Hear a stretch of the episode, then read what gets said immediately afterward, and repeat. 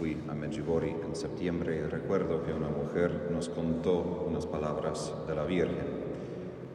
Hay dos grupos de personas en el mundo, los que sí conocen el amor de Dios y los que no conocen su amor.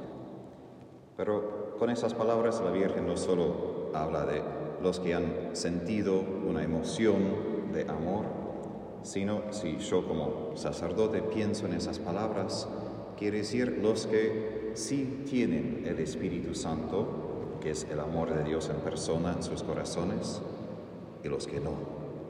Esa es la única diferencia, al fin de cuentas, entre nosotros, más allá de si somos de Argentina, somos de otros países. En mi propia meditación sobre las lecturas, no solo hoy, sino desde Pascua, sale más y más esa diferencia frente de mis ojos. Los que sí viven según el Espíritu, como dice Jesús, y los que no, que todavía no entienden o no son capaces, o peor, los que directamente atentan contra el Espíritu y quiere quitar el Espíritu de los demás. En el Evangelio tenemos Nicodemo, que puedo yo identificarme con él. Él comienza con una deducción lógica, no comienza desde el corazón, dice, bueno, yo sé, has hecho cosas milagrosas. Nadie que es tan pecador puede cumplir semejantes cosas. Entonces tengo alguna idea de que sos de Dios. Al menos comienzo con esto. Y Jesús que comienza no desde un razonamiento intelectual, sino desde el corazón. Y confunde más a Nicodemo, que todavía queda con deducciones lógicas. Jesús que directamente dice, te aseguro, el que no renace de lo alto no puede ver el reino de Dios. Y ahí la confusión. ¿Y cómo pasa eso, Jesús? Porque no podemos simplemente comenzar de nuevo.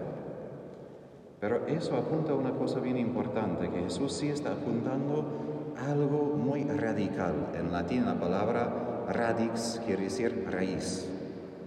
Jesús no está pidiendo, bueno, que cambies algunas cosas y la vida más o menos sigue igual, como pintas la pared de vuelta.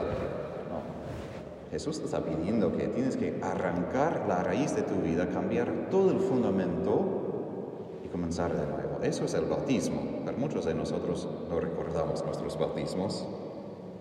Y si queremos vivir nuestro bautismo en verdad, es volver a ese fundamento una vez y otra vez. Pero eso no es poca cosa. A veces es bastante difícil, porque como en la primera lectura, cuando de verdad rezamos en el Espíritu, cuando pedimos que ese Espíritu entre en nuestras vidas, ¿qué pasa? Dice, cuando terminaron de orar, tembló el lugar donde estaban reunidos todos quedaron llenos del Espíritu Santo y anunciaban decididamente la palabra de Dios. Muchas veces, a nosotros como cristianos, en nombre, no tenemos suficiente lugar para el Espíritu. A veces somos más como Nicodemo, acercándonos a Jesús con poco de temor, decimos que sí, Jesús, entiendo que tengo que escucharte, pero tengo ese miedo de verdad de abrirme totalmente, renacer de nuevo según tu espíritu. ¿Por qué? Porque va a temblar mi vida, va a cambiar mi vida. Porque la estabilidad que ofrece Jesús no es una estabilidad de que tengo todo bajo control, tengo todo bajo según lo que había esperado, lo que había imaginado. La estabilidad que ofrece Jesús es estabilidad de seguir ese espíritu. Ahora, de lado muy práctico lo que Jesús dice al fin. El viento sopla donde quiere, tú oyes su voz, pero no sabes de dónde viene ni a dónde va. Lo mismo sucede con todo el que ha nacido del Espíritu.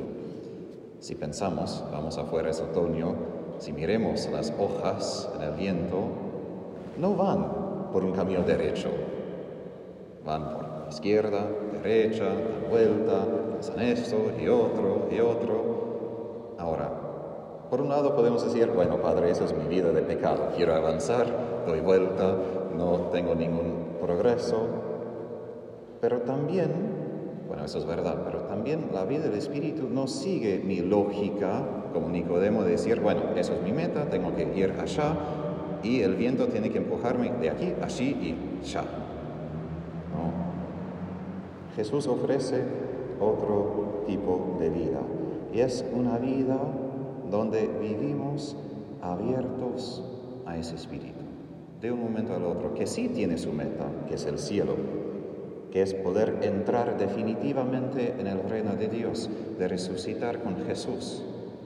Pero eso es el fin. El Espíritu siempre me lleva a Jesús, una vez y otra vez y otra vez. Y en esta vida, más que todo, ¿dónde encuentro a Jesús? En la cruz. Porque allí encuentro su amor, encuentro la fuente de ese mismo Espíritu. Porque para llegar a la meta última, que es la resurrección, que es la puerta, la cruz, una vez y otra vez, el Espíritu me lleva ahí. Y ahí la pregunta, si soy capaz de cooperar. Porque como digo, yo puedo en mi mente decir, bueno, obvio, quiero vivir en el Espíritu, quiero vivir en vida de gracia, pero cuando soy honesto, a veces la vida de gracia es una molestia. Quiere decir que tengo mis proyectos, mis planes, me levanto en la mañana con esa cosa y el Espíritu me empuja a otra, en una otra dirección. No quiere decir que siempre vamos a estar enemigos, pero quiere decir que por ser pecador, como Jesús dice, lo que nace la carne es carne, lo que nace del Espíritu es Espíritu, es cada día comenzamos reconociendo mi carne no quiere seguir el Espíritu. Mi carne, de hecho, quiere decir otra cosa, quiere seguir otro deseo. Y necesito la iglesia, como vemos en los Hechos de los Apóstoles, porque solo juntos podemos rezar, solo juntos podemos invocar ese espíritu. Y ahí el espíritu puede temblar nuestras vidas, reorganizarlas y romper las ataduras del pecado, romper nuestros miedos ¿Para qué? Como dice, para que decididamente podamos vivir según ese espíritu. Y eso es lo que tenía la iglesia, esa valentía. No solo de cooperar con el espíritu, con un poquito de la vida, no. Decididamente, ¿qué quiere decir? Que enfrentaron los sumos sacerdotes que no entendían nada de ese espíritu, que querían matar a los apóstoles, querían arrancar ese espíritu de ellos diciendo, nunca jamás vas a hablar de ese nombre de Jesús. Y vemos cómo Satanás se opone firmemente contra el espíritu. Y nuestra respuesta no debe ser, bueno, bueno, okay, no, no, voy a ser tan valiente, bueno, bueno, no, no voy a oponerte tanto. No. no. Como los apóstoles y los otros discípulos, no solo los apóstoles, debemos ser aún más decididos a decir, no, no doy paso a Satanás, no, no doy paso a mi miedo, no, no doy paso a la carne, porque el espíritu que recibí de Jesús es más fuerte. Pero eso exige oración, porque no comenzamos así, comenzamos más débiles diciendo, bueno, no sé, quizás. Por eso la oración en la mañana, por eso la misa. Y quiero terminar con unas palabras. Estoy, perdón. Estoy leyendo, estoy leyendo de las obras de San Rafael Arnaiz Barón, el santo que he mencionado antes. Y hoy la mañana rezando habría esas palabras. El mundo loco no escucha. Loco insensato vuelve, vuela embriagado en su propio ruido no oye a Jesús que sufre y ama desde la cruz. Pero Jesús necesita almas que en silencio le escuchen.